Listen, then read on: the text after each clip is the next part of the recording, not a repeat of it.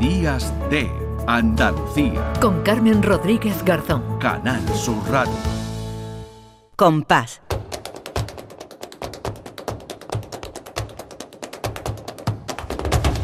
Compás. Y después, Gloria.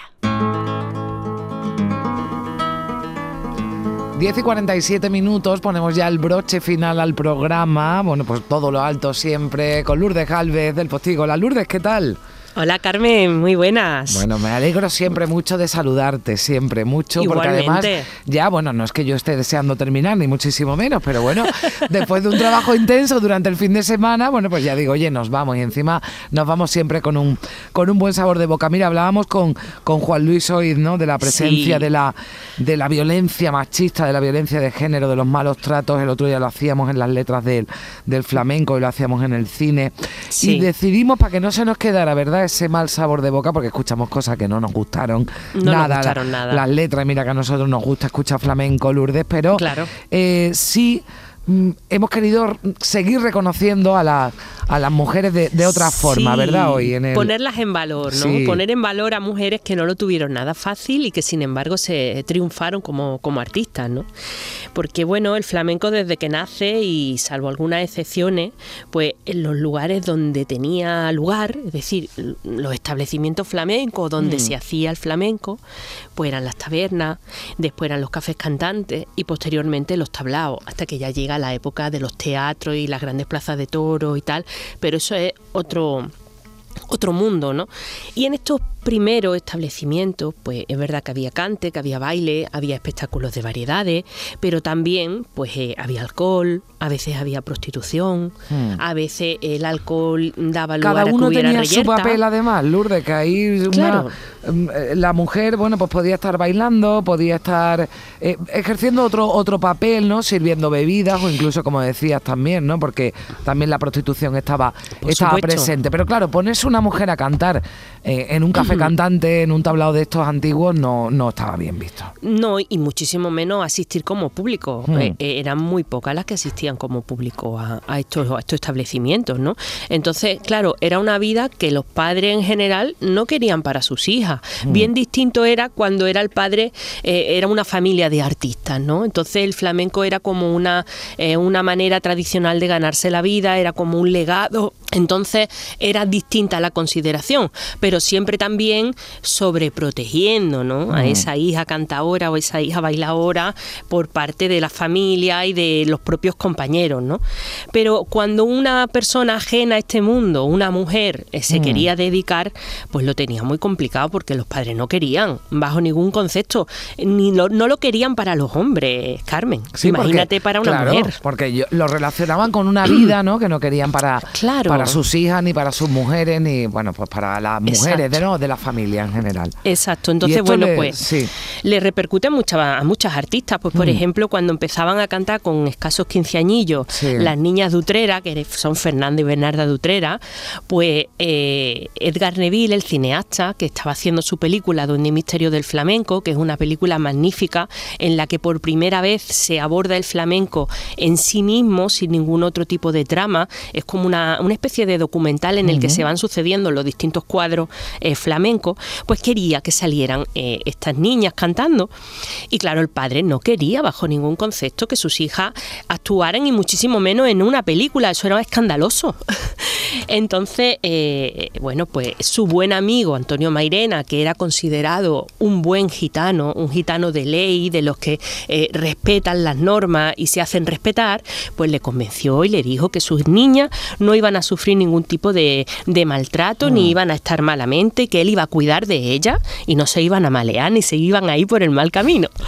y menos mal que las convenció, porque oye, son dos pedazos no, no la hubiéramos perdido. Vamos, Exacto. vamos a escucharla. Venga.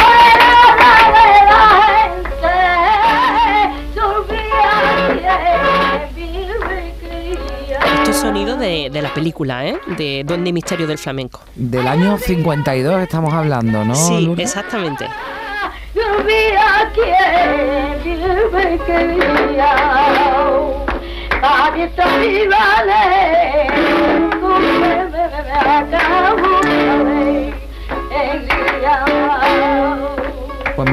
mal, ¿no? Que llegó ese...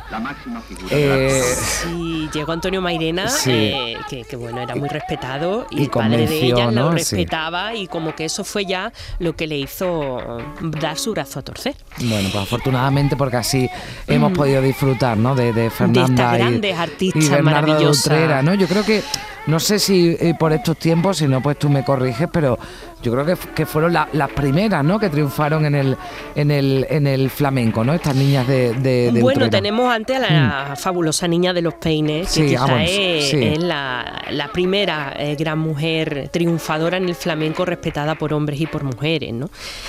Pero la Fernanda y Bernarda también fueron mm. unas grandes artistas que, bueno, también fueron muy respetadas por, hombres y por mujeres. Mm. Otro y ejemplo, luego, pues, claro, eh, vamos a hablar de otro ejemplo, pues muy, muy común, que es que como las mujeres pasaban de depender de su padre a depender de su marido, pues el marido decidía sobre ella. Y ese es el caso, por ejemplo, de Tianica la Piriñaca, cantadora gitana de Jerez, cuya familia era un jornalero de la campiña y ahí, ahí la mujer y el hombre han trabajado a la par siempre. Se han partido el lomo trabajando en el campo.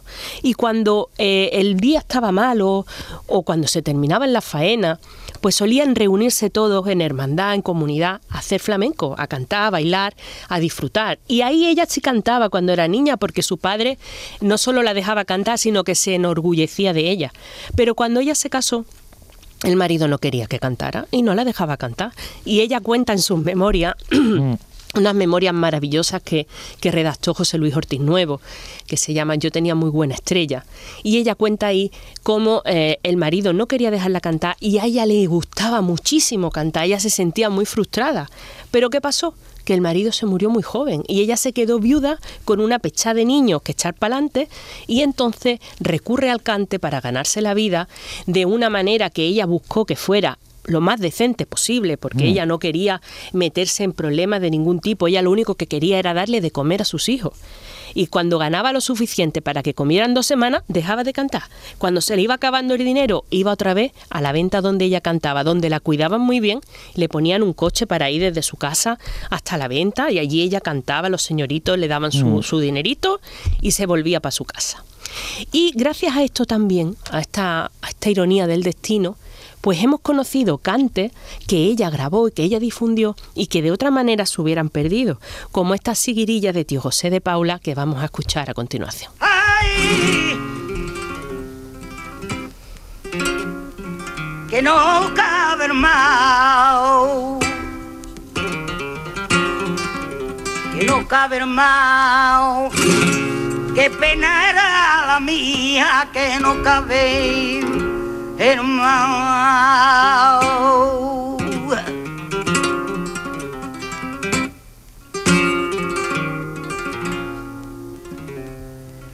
Me muero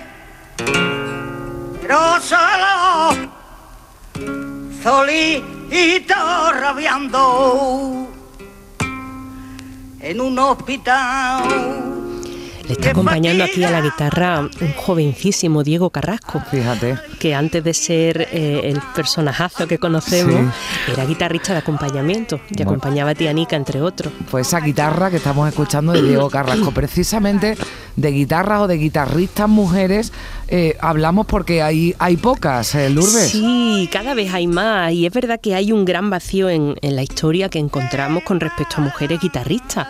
Y es verdad que a verlas hay, las había y de hecho muchas de las cantadoras míticas que conocemos, que han llegado hasta nosotros, sabían tocar la guitarra y sabían cantar acompañándose a sí mismas. Incluso cuando las cosas estaban un poquito peor de trabajo, mm. pues se dedicaban a dar clase de guitarra a las señoritas de la buena sociedad, que para ellas era un signo de distinción saber tocar instrumentos, aunque lo hicieran siempre de puertas para dentro de casa.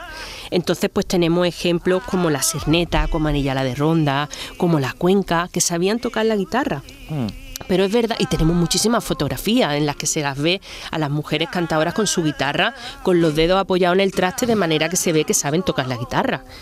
Y, sin embargo, tenemos ahí un vacío que yo creo que en parte eh, eh, puede venir eh, producido porque, bueno, pues el guitarrista era el que hacía los tratos, los contratos ah, en los cafés cantantes, en los tablaos sobre todo.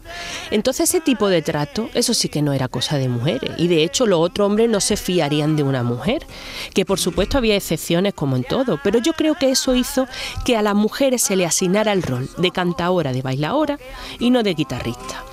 Y entonces por eso, aunque cada vez hay más investigación, cada vez eh, eh, sabemos más cosas de mujeres guitarristas, todavía existe ese vacío.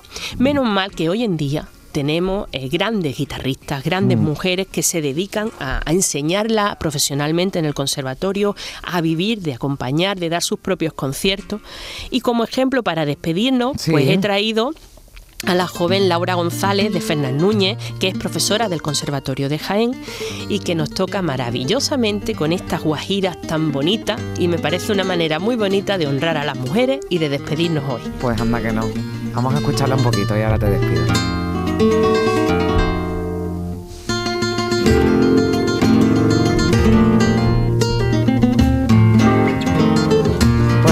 Suena bien esa, esa guitarra, ¿verdad, Lourdes? Qué dulzura, qué maravilla. Lourdes, es un placer como siempre que tengas una feliz semana, un feliz domingo también. Igualmente, Carmen, querida. Y el próximo domingo, bueno, pues nos hablamos, nos escuchamos y nos llenamos de, flamenco y de buena música, la que siempre nos traes. Un beso fuerte. Un beso.